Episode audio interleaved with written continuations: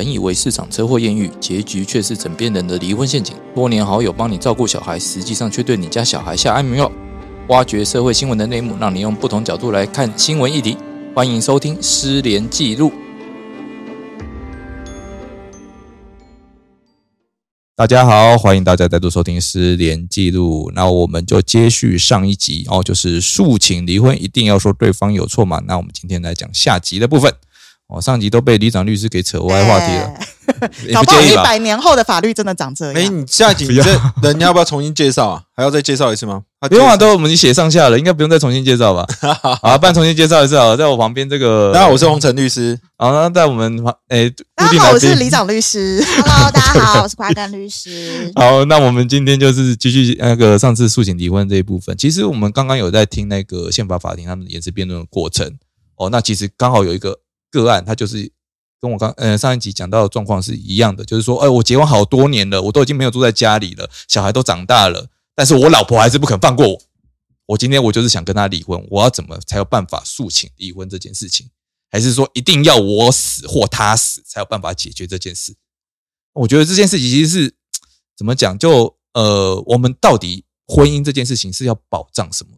我觉得这是一个很前重要的一个前提啦。当然，李长律师说这是一个所谓的制度性保障嘛？我是说立法者的礼物，立法立立法者，他认为这是一个神圣的盟约，它是一个社会上制度应该好好的被保障、被法律所保障的一个制度。所以，在这个神圣的盟约当中，如果没有犯错，他应该要一直可以留在这个神圣的盟约。我觉得立法者的想法，可是你想想看，你这个神圣盟约是两个人成立的，所以我有一方他已经不想维持了，然后你一个人留在那边，这样有什么意义？我我先讲一下哈。这个回到我们法律来看的话，其实，在宪法里面就说，我们的婚姻自由，或是说结婚自由，到底是我们大法官之前有没有做过类似这样的说法？那其实就我之前看到资料的话，在那个同婚的那一个案件里面，其实大法官针对婚姻自由，他以前叫结婚自由，现在叫婚姻自由，他有讲到了自由类别。根据学者头统计出来，应该说整理的话，他讲到的是说，你有两愿离婚，就是你自己要不要结婚，这是你们双方的。可是针对离婚的部分呢，他只有谈到说两愿离婚。那所以离婚的部分就是说，一方有责，一方可不可以所谓的有没有这个自由离婚的意义？这这个权利，便是说本次宪法的攻防的重点啊。那所以这一块来讲，在一般来讲，我们认为婚姻，或是说它涉及到就是我们个人的人格权，就是我们个人要怎么去要跟谁结婚，或是我要不要离婚，都涉及到个人还有个人的隐私嘛。那所以这一块来讲，变成说我们的个人的这个权利，到底能不能扩张到说？我不管说我做了什么事，在婚姻过程中，就算我做了什么大错，但是我比如说我家暴你，然后可是我还是要跟你离婚，这东西变成是说，有些人会认为比较没有办法接受，因为对我来讲，呃，我以好，就算我被家暴好，另外一方他有选择的权利，说我可以选择要不要离婚，这变这权利在他。可是当我们换个角度讲，是说明明是你打了我，你还还可以请求离婚，这是不是一个权利的转换？那反而是我另外一方，我反而什么都没有得到。那所以说，呃，有一些学者的他们的大大体上的认知来讲，也许都会认为说，是不是说这部分应该是说，像刚才李长律师说，最重要就是后续的安排嘛，就是你的金钱、小孩或是剩余财产、赡养费这一块，有没有针对有责一方要特别予以规范？那在假如说你这个配套措施没有做完成之前，那你。还是不是可以准许说，那有责的一方就可以任意离婚？这个东西是不是合适？那可是，假如说你配套做完之后，那你是不是来讨论这个东西会不会比较合适？这也是另外一个议题。那我我这边其实我觉得还是先跟听众讲一下好了。我今天可能大家都会觉得说，哎，我有点难以想象，我为什么今天宪法法庭要吵这个问题嘛？就我我们从从一个点一个点开始啦。就是我们上一次有提到嘛，就是说，如果说我限于有责无责，那实务上，法官、法院他们对于说有责，他这个是怎么理解的？还有我们实务运作上会变成什么样子？今天早上看宪法法庭的时候，因为那个其中有一个申请人是一个法官，那他其实有讲到说他在审判实务上面遇到的一些困境。他说，其实双方就是来到这个法庭之后，他真的很难很难，因为婚姻关系有时候长达数年，有时候长达数十年。他说他真的很难在这个时。就是在法庭上面去回溯他们两个人之间的关系，到底谁的责任？就是发生破绽的时候，到底谁的责任比较大？对，今天你就算听到说哦，这个人外遇了，或者说这个人有家暴了，难道对方就什么事情都没做吗？对，那他其实就是讲说，罗马其实就不是一天造成的，其实就是外遇可能是一个结果，但是它其实有非常多的成因。那我觉得他他会提出这个申请，大概也是因为他在审判实务上面遇到了一些困境，或者是他认为说，他说他其实呢，就是在法庭上问了很多不愿意离婚的一方，说你为什么不愿意离婚？那那当事人都是告诉他说，因为有婚姻关系存在的时候，我跟他要钱，他还会给我。那我担心，一旦我们之间没有婚姻关系的时候，他就不愿意给我钱了。所以，其实从很多角度来看，我们就可以看得出来说，其实有时候并不是就是夫妻还想要共同维持生活，而是因为他们有很多其他的考量。那所以这个部分我们就回到，刚洪成律师就有讲到说，是不是我们也可以考虑从后续的配套措施来解决这个问题，而不是我们从最刚开始就就从法律上来规定说，一定嗯，就是一定要有责，或者是说责任较一定要没有责任那一方才可以主动提。对，有错的那一方就忍到死吧。如果你有错，你就一辈子不能离开这个婚姻。那其实今天早上有一位大法官，他也有提问到说，这个有责的期间是多长？是一辈子吗？对，我觉得这个其实大家可以来深思一下。对啊，就真的有必要说哦，我今天好，就算你今天原配想要惩罚他好了，我就是在这段期间内，我就是不想跟你提离婚，我一个冷静期。那有必要长达将近后半人生吗？呃有的人可能已经。六十年哦，其实我有看过这个那个更扯，就可能说外遇是在发生在呃三十哎六十年前哦，那到到现在都还不愿意原谅对方，那中间是一段不断外遇吗？还是说就是单单次那个外遇，但是不原谅？这个就不清楚，这已经已经不重要，因为双方已经分居了。哦，已经分居，就从那一次外遇之后他就分居。很多都是这种状况，就是我跟他真的已经是陌生人了。对。走在路上看到他，身材，有可能不认得。是，嗯，那是配偶栏还是他？对，配偶栏还是他。他今天来告我，我还讲说这人谁莫名其妙。哦，原来是我先生啊！哦，这么的陌生，也有可能认不出来。对，他说：“哎，那可我不想跟你离婚。你说有跟他拿钱吗？没有，因为那个先生可能在外面，甚至是个流浪汉。那你为什么？你说钱吗？不是啊，我就是不想跟他离婚，我想整他。我看他这么惨，我就高兴。那这个时候，婚姻反而变成是一个迫害的工具。”那原本的受害人就变成所谓的加害者，就变成说立场不一样了。不会啊啊？为什么？因为那个你说被加害就是呃外遇那一个人，他不是还可以继续外遇？嗯，他可以继续外遇，但是他已经很惨了。他原本可能找到一个富婆，但是因为没办法跟他结婚，后来就没有了。或者是，或者是他一直外遇，生了好多孩子，每个都跟他要抚养费。哦，也有这个，这也蛮惨的，真的，真真真实存在。他没有外遇，他他还是 每个孩子本来就可以跟他要抚养费。我的意思就是说，因为他他一直外遇嘛，所以他就越生越多啊。如果他还有在这个婚姻当中稍微节制一点，就不会生那么多。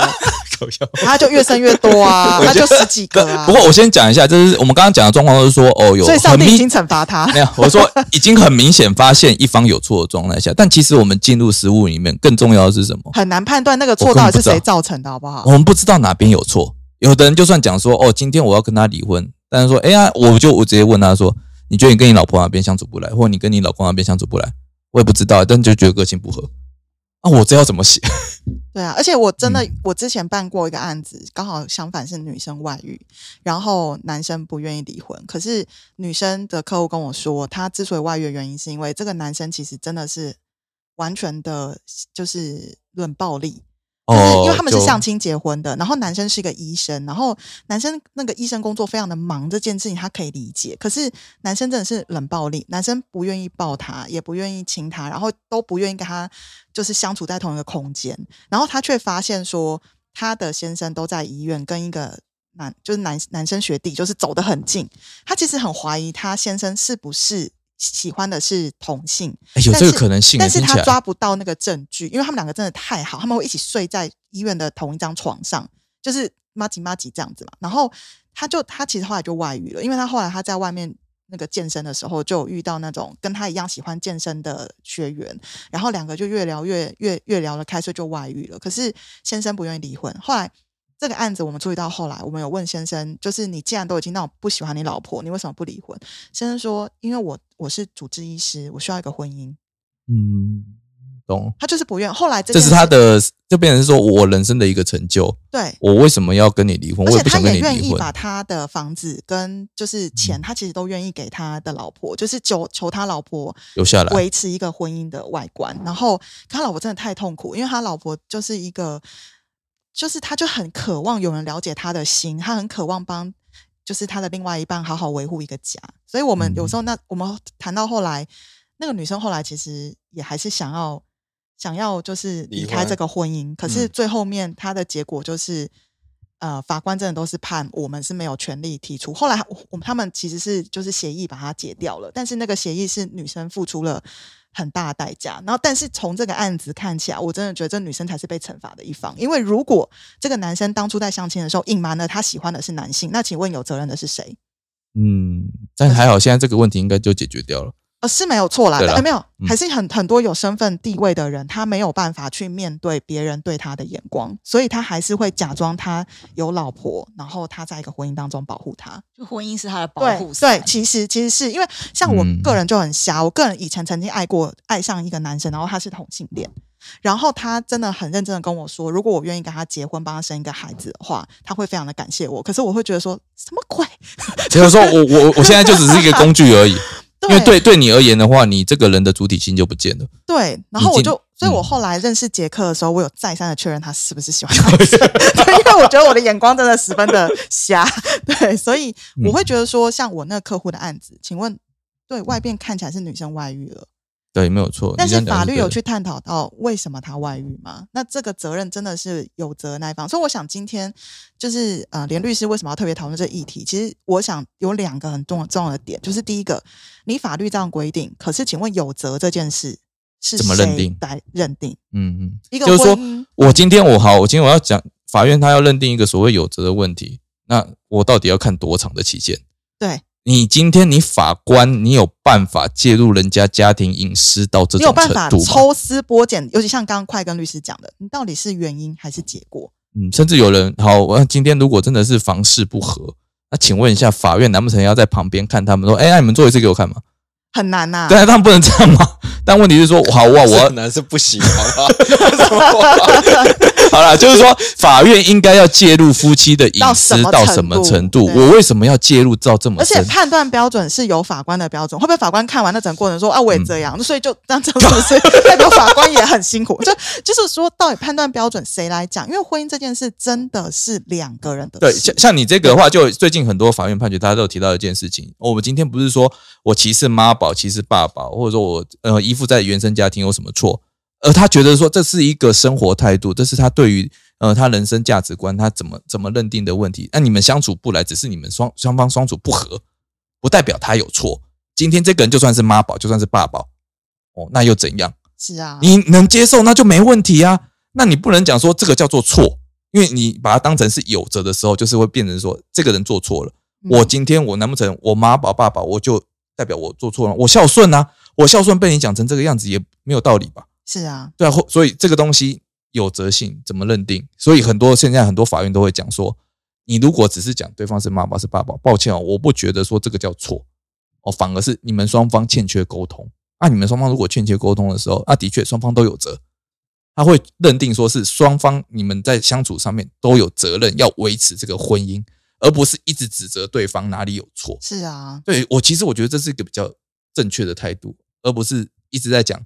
我觉得你哪边不对，你应该要改，因为你讲对方有责，就是人家要改的。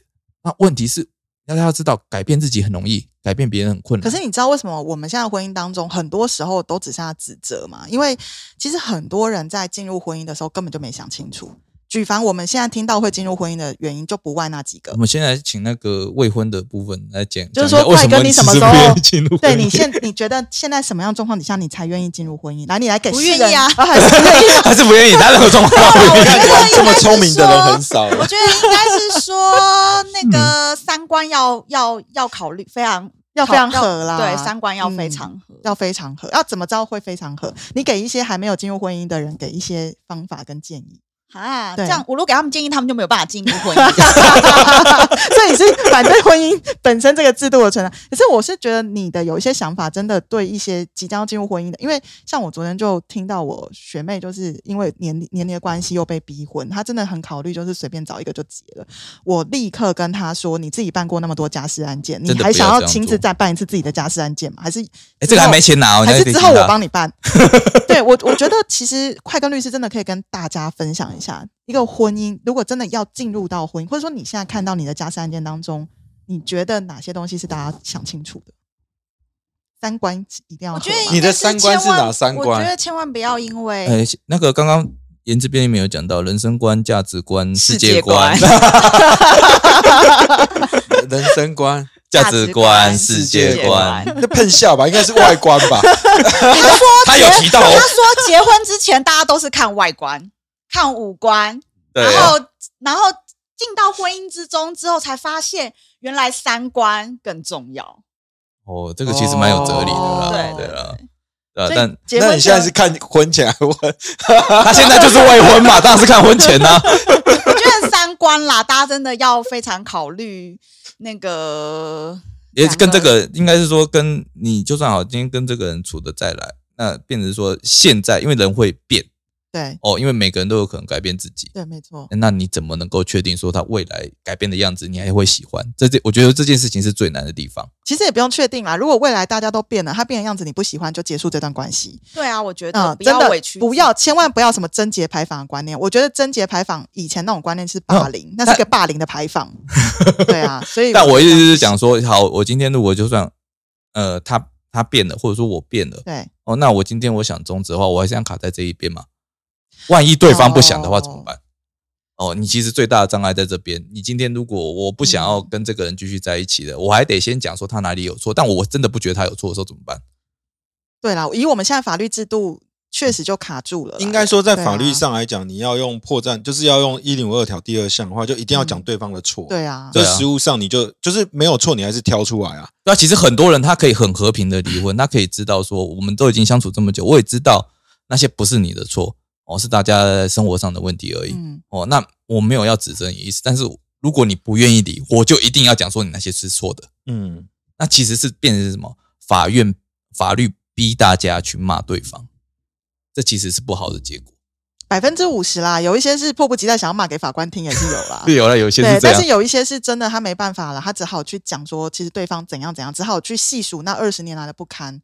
其实对谁都不是好处，因为法官也是这样。我跟你讲，那个家事法庭那种怨念哦，真的是负能量。没病的法官就去审完都生病了，因为整个法院都是负能量。所以我在想说，今天宪法法庭会讨论这个议题，其实是不是很希望我们的法律能够把婚姻制度的维持，可以变成是一个真的只有在双方都想要走下去的时候，我们法律再来保障，对对，我觉得这样对吧。今天就要讨论这个嘛。对对对，我是觉得在讨论这个东西是不是，哎，反正现在法庭还没有做出裁判嘛，那我只是说我们是不是可以有没有外国制度可以参考一下，到底国外到底是怎么认定离婚的方式？其实我们今天呃，我自己之前就有找一些资料，像那个英国今年二零二二年才施行所谓的新的离婚法哦，那它其实就一个呃非常超前时代，因为其实也不用很超前时代，有些国家都已经在采用的一些制度，就是所谓无过错离婚。那就是说我今天我不再讨论你们夫妻双方哪一边有错了，哦，反正你想离就来离，你来申请，但我给你一个冷静期，哦，你冷静期过了，你还想离，那你就来领，哦，我法院会做裁定出来。那在这期间，他们必须要解决很多问题，哦，譬如说你们有小孩的问题，有夫妻财产的问题，还有如果你因为离婚，你可能会生活难以为继的时候，好，那我们用一个赡养费的制度，这些东西都可以来解决。哦，我们以前都觉得很难处理的问题，因为我不用再指责对方错，其实很多事情就变很好谈了。没错，对，当然也有的人，讲我错，那我就也要讲你错啊，对啊，他这就来拼嘛，大家就对不对？在吵。那如果开始吵，吵对吵五个停，而且还要举 证哎、超恐怖的。哎，对，举证的时候那更好玩了，对啊，你哪一边话多你就知道了。有有有的人他会在 FB 其实关系本来还没有破裂到这种程度哦，你上了法庭，关系就完全不知道到哪里去了。对，因为我要挑错了嘛，我要去抓你哪边问题嘛，甚至开始录音录影嘛。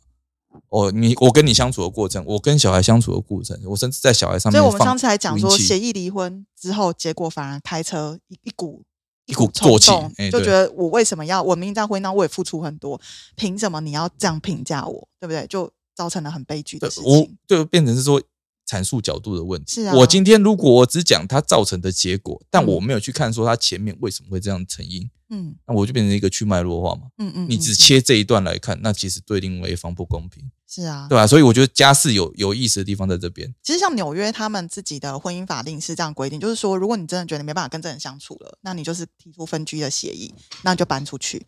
那搬出去，如果呃对方没有权利不让你搬出去，这个是你个人的权利，你想搬就搬。对，然后你搬出去之后，两年后你就进入到一个正式离婚的程序，那个是法律规定的，就是你只要分居满两年，他就认为你的婚姻已经有破绽了，因为你可以离开一个人两年不闻不问，你都还觉得 OK，这个人跟陌生人没什么两样，所以他认为你的婚姻就是维持不下去，他就会进入到一个婚姻呃离婚的程序，这是法定开始的，不用谁去提。嗯，这其实也是一个不错的制度啊，因为变成说，其实真的没有必要拿婚姻去绑着另外一个人，而且有时候分居一个月之后，其实会改变很多事情。就突然想念起另外一方了。也有可能在这段期间当中，大家互相冷静下来之后，是去思考我到底。所以有人说，真正的爱并不是说都不吵架，然后一直很和平的相处在一起。真正的爱是我发现了你的缺点，我还是愿意跟你过下去。我愿意调整，我愿意调整我自己，或是我愿意调整你啊，你也愿意给我调整啊，大家就一起调整。就是我的每次都歪掉，我都你这个很重要的事情。就是我的意思就是说，就是我觉得外国那一种，他只愿意保障两方都持续的想维持婚姻的婚姻这件事情，其实值得我们中华民国的大法官们好好来思考这件事。啊，但不过我们可以看一下那个我们左岸那边的见解。左左岸是哪边？大陆啦，大陆啦，对岸啊，对啊，对岸，嗯，一样啊，就我们左边嘛，对不对？哦，那我们右岸，会侮辱一个咖啡啊，哎，那我们的右岸是关岛吗？右岸是太平洋，叫什哦，么？太平洋。哦还没到岸，还没到岸。OK，左左岸怎么了？左岸他在哦，他在那个，我记得是这几年的修法了哦，因为我们两月离婚很简单嘛，就双方签名，然后找证人就可以办嘛，对不对？但大陆那边原本也是这么简单的，现在改了，现在改说好，我们他们民法典一零七七条规定哦，自婚姻登记机关收到离婚登记申请之日三十日内，任何一方不愿意离婚的，我也就是说，我就算双方已经一起去申请了。我只要有一方不愿意离婚，三十天内我可以再把它拿回来。然后如果说你前项规定届满三十日后，哦，双方要一起亲自去领。如果说出了什么事情，你们有一方不能到，哦，抱歉，未申请的视为撤回离婚登记申请。那他们就是越活越回去啦那。可是你知道为什么吗？为什么？哦，因为那个有一阵子大陆那边有限房令嘛，也就是说要离婚你才有办法买两套房子。哦，所以就一大堆人离婚。很多人用这套制度来离婚。哦啊，哦所以他们为了堵这个口，所以弄了这套东西出来。但我就想说，我真的有意要假离婚的话，这个还不简单？所以就是他们的法律人的思维错。如果你要限房，就不应该是用这种方式，你应该是用持有这个，税，对你用持有税的，方式。对，但他们就这样干了，而且还请。他们看看他们的右岸好吗？看看现在正在革命，对现在啊革命中，请他们学习一下右岸，谢谢。对啊，其实我就觉得说，这真的蛮蛮有意思啊，因为其实看外国的立法例，很多国家其实不止英国哦，甚至一些像西班牙、加拿大、德国，他们都是采无过错的方式来走了。那其实这个方向是不是大家应该要努力的方向？因为老实讲，呃，现在的婚姻制度，尤其是现在小家庭盛行，然后又双方都有独自的各呃独各自独立的经济基础，那你还没有必要说哦，今天一定要有一个人要养某一个人，用制所谓婚姻制度来绑这件事情。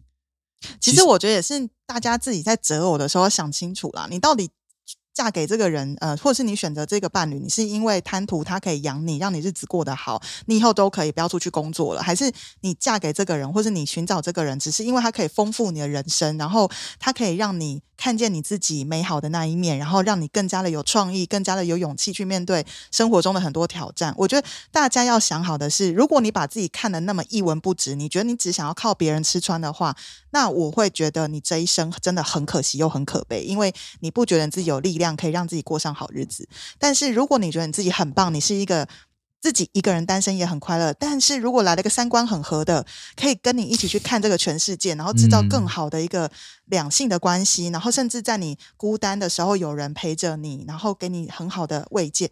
我觉得这样的关系就是很值得进入婚姻啊。啊，是的，对啊，但那但我还是但人请一个会变啊，对一个重点啊人变的话，关系就可以结束，也没有关系。就是大家要有勇气啦，要知道人生一辈子有两万个真爱啦，所以不要执着。什么是两万两个真爱？这是什么说法？我说科学家。研究显示，其实一个人这辈子会有两万个真爱，就是有两万个人是跟你个性很合，然后很能够支持你。可是为什么你这辈子都遇不到呢？因为嗯你没有出去认识这些人啊，你都在你自己的小环境、小世界，然后遇到点小挫折，你就开始自怨自哎，是自怨自艾吗？其实就是把自己困在自己的舒适圈里面，你不愿意踏出出去。走，你没有出去走，你就不知道原来这么多人都适合你，然后你就是 这科学家，我我好奇的是这科学家怎么做这研究的啊？这科学家，我就不好意思说是我自己啦，你这个是英国研究吧？我想。道听途说的科学家。这也太难了吧？啊，好了，那我们先，呃我们先回到，反正节目也快结束了，然后我们来讲一下，就是，哎，大家关于说今天宪法法庭啊，你们会觉得结果是怎样？我们来猜一下。猜测吗？，对，会说，哎，会，呃，可能就几个选项嘛，一个是，呃，这个属于立法者的立法自由，哦，不违宪，哦，但是我们可能就是督促立法者，你赶快修法。那或者是说，我觉得这可能是涉及到一些什么基本权的侵害，哦啊，但是呃，只要再修个法就好。哎、啊，或者是说我今天讲说这个可能侵害某一个呃，譬如说婚姻自由，或者说符不符合比例原则，或有有违平等原则这些考量，那那我就宣告说这个但书违宪，但我要加什么措施下去？有什么配套措施应该要做？还是说好，我不管，我就只单纯宣告违宪而已？我觉得单纯宣告违宪是不可能的，因为这个就会像那个洪晨律师刚刚讲的，你今天在，毕竟还是很多人在婚姻当中。那嗯假设今天大家的结果就是有违宪之后，然后有责，就是明明负有重大过失的那一个人，他却可以轻易地离婚，却没有其他钱财或侵权这些相配相对配配套套的措措施施来保护那个没有犯错的那个另外一半的话，我觉得这个社会是没办法接受这件事的。所以，嗯我想直接单纯宣告违宪这件事，我觉得是不可能的。但你觉得要加什么配套？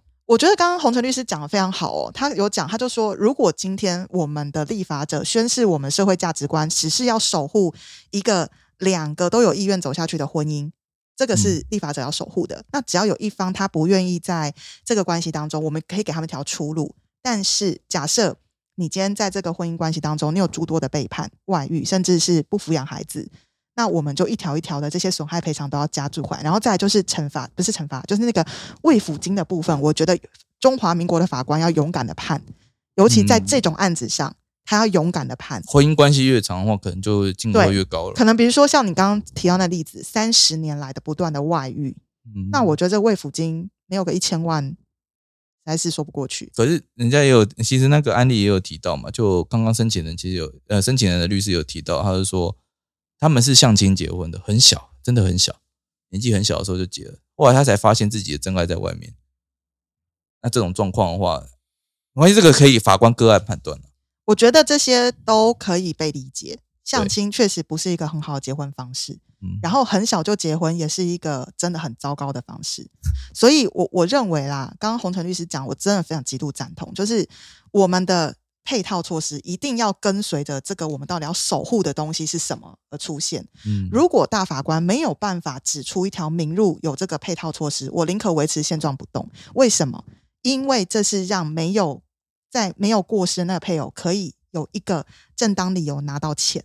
嗯嗯嗯，就是如果嗯你要我放过你，一个谈判的筹码，你让我下半辈子好过，嗯，那我觉得这个好像是有点横平了，这可以的。可可是就会变得有一些，有的人会剑走极端了啦。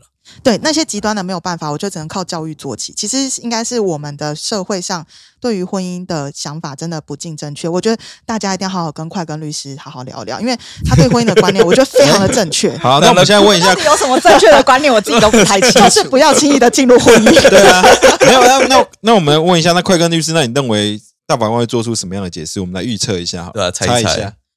我觉得哈，虽然我觉得他们非常非常难以期待他们会定出什么，在短期之内嗯就是定出什么觉得呃合理的配套措施，但是我觉得以我们嗯这一届大法官，我觉得他们蛮先进的。我个人是比较倾向他们可能会偏向违宪，他们然后比较偏自由，派啦。对，可能会加上配套措施。嗯，其实我也是比较我偏向是觉得蛮好像蛮值得期待。如果他能够加上一些配套措施，我也蛮期待他就直接宣布他违宪。那可是他这样的话会有个呃怎样讲解释范围的问题，因为你讲说好，我今天只是在讲一零五二第二项弹数的东西，你跟我讲说要要加一个赡养费，哦要加要加一个损害赔偿，他要加要可能会加大卫做出精神慰限时抚金，修法，这个东西在几年后失效。我觉得他应该会哦用定期宣告违宪吧，就是可能他有有一个，假如说他真的要做呃违宪的话，我觉得他可能不会马上啦，他可能是有一段的时间让立法者针对三年说。五年啊、对大法官解释文里面有一些可能修法的一些建议什么，让他们去像当初朝向去努力看看像看。当初七四八那样这样子，对，也他许就是讲一个意旨，然后说你应该要朝这个意旨去修。对，对啊然后我给你个三年五年，对啊，啊，如果你到时候还没有修的话，那就直接违宪我咯就直接我就依照我这个意旨就生效了。你不要那边讲什么哦这样子，诶，类似这种因，为这是你立法者的怠惰哦，我已经给你五年。好吧，所以那我看这是我们蛮有共识的嘛，大概就是这个方向。不知道会不会被大法官打脸而已也未必啦，回到婚姻这个制度的时候，其实很多大法官还是会转弯啊，所以我觉得也未必，因为保守者也不在少数啊？因为搞不好他们判出来结果跟我们想的完全不一样，就说只有我们通都合宪，只有我们自己在先进而已。有这个可能性也。有可能。对啊，好，那今天就哎到，这个什么时候？会宣布？哦，他还没定期对啊，那我们要他宣布的时候，我们要不要再做一集跟听众交代一下这个结果？哦，也可以。猜对的话，我们有什么奖品没有奖品啊？啊？猜对的话，祝你婚姻长长久久，对啊，我们有什么好讲的？好不好？对啊，这没没没得赌嘛，好不好？我们会给啊，你祝听到这一福集。的听众，如果在我们的粉丝页留言，然后写下你预测结果，如果是正确的，到时候李长律师会就送你一个礼物，可能是我的签名照，先讲了。好，谢谢李长律师提供他的礼物。七月可以用哦。哎，也可以垫便垫便当，快跟好坏哦，今天先到这边，谢谢大家，谢谢大家欢迎大家。